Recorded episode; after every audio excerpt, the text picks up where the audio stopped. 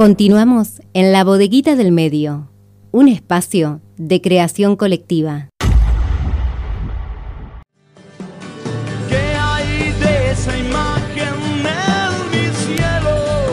Continuamos en la bodeguita del medio hasta las 15 horas y abrimos el micro gremial, Jorge. Así es, está del otro lado de la línea como todos los sábados, cada 15 días, eh, Gabriela Meglio, secretaria adjunta de ANSAFE Rosario. ¿Cómo te va, Gabriela? ¿Qué tal, Jorge, Noelia? ¿Cómo andan? Nosotros muy bien, un día hermoso, de sol, haciendo lo que nos gusta, trabajando en lo que nos gusta. ¿Y vos cómo andás? ¿Qué novedades hay en el ámbito docente? Bueno, nosotros, eh, la docencia santafesina entró en, receso escolar y el jueves antes del receso, perdón, el día miércoles antes del receso, la Asamblea de Delegados votó una concentración junto con una desobligación ahí frente a Casa de Gobernación teniendo, llevando la consigna de lo que hemos recogido durante las asambleas por escuela, jornadas gremiales, las zonales de delegados, del pedido de la reapertura de la discusión salarial. Nosotros, eh, acordémonos, y denunciando también que el incumplimiento de ese acta paritario, partiendo de la base que en marzo se firmó un acuerdo paritario en tres cuotas, eh, de un aumento de un total del 35%, que nosotros lo denunciamos, que era un 35% eh, bastante mentiroso. Y en ese mismo acuerdo paritario también lo que se firmó y se acordó que esas sumas que nosotros recibimos, sumas no remunerativas, que son cifras en negro, que fueron que se incrementaron a partir de la ley de necesidad de urgencia que, aprobó el gobierno, eh, que en el mes de abril íbamos, nos íbamos a empezar a sentar a discutir para que esas sumas pasen al básico. Bueno, en el mes de julio eso todavía no ha pasado. Nosotros recibimos eh, dos cuotas, una de 18% y otra de 8%, que hace un total de un 26% de incremento salarial y los números totales hasta, hasta el 30 de junio, las encuestas, distintas encuestas oficiales han dado de un porcentaje del 27%, ¿no? De inflación estamos hablando. Están debajo de eh, la inflación.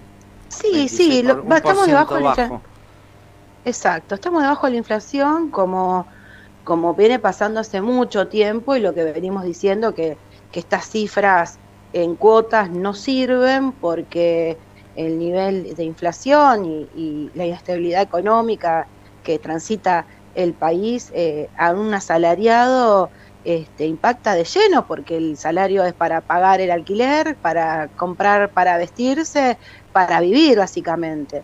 Y nos falta la última cuota, que la última cuota eh, sería en el mes mm, de, septiembre para cobrar en el mes de octubre, que completaría el total del 35%, que es de un 9%.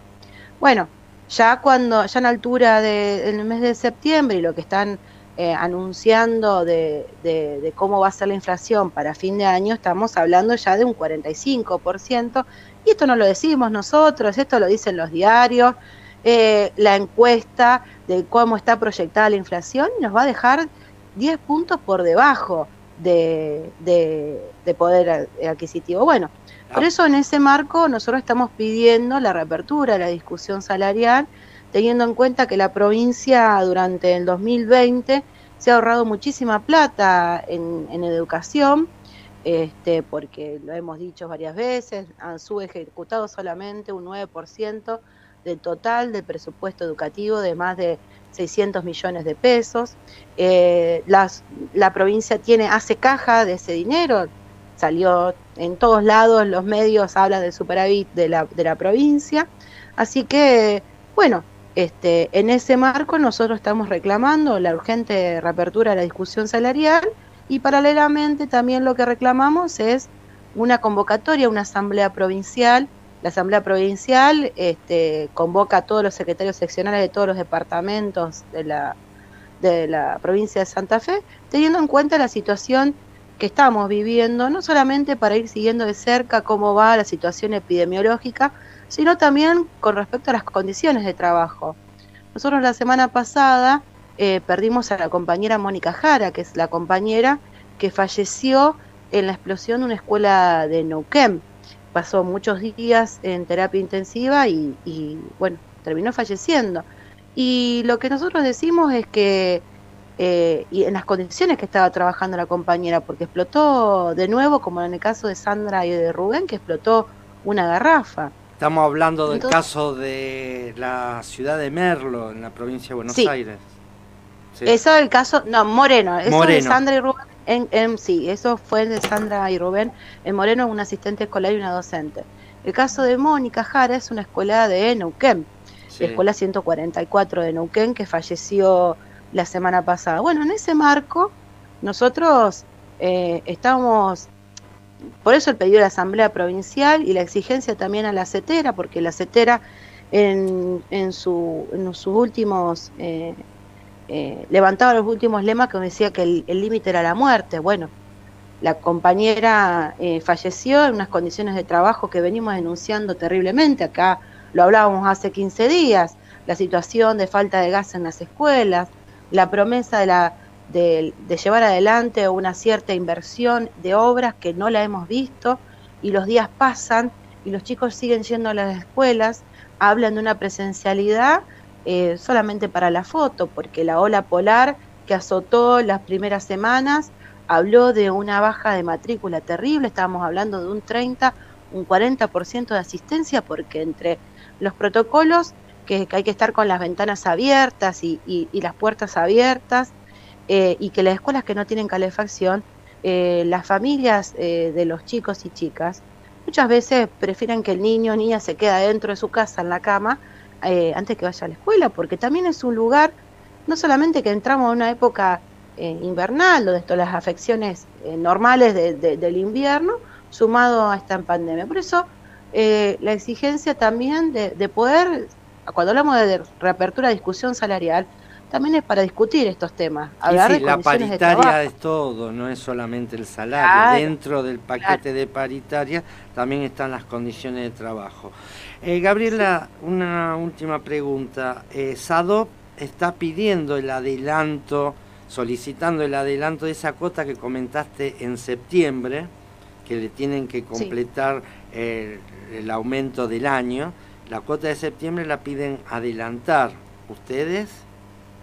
Mira, nosotros en ese sentido, eh, adelantar la cuota de septiembre, lo que significaría es que podamos pasar unos puntos de inflación, o sea, unos puntos estemos arriba de la inflación que es del 27%.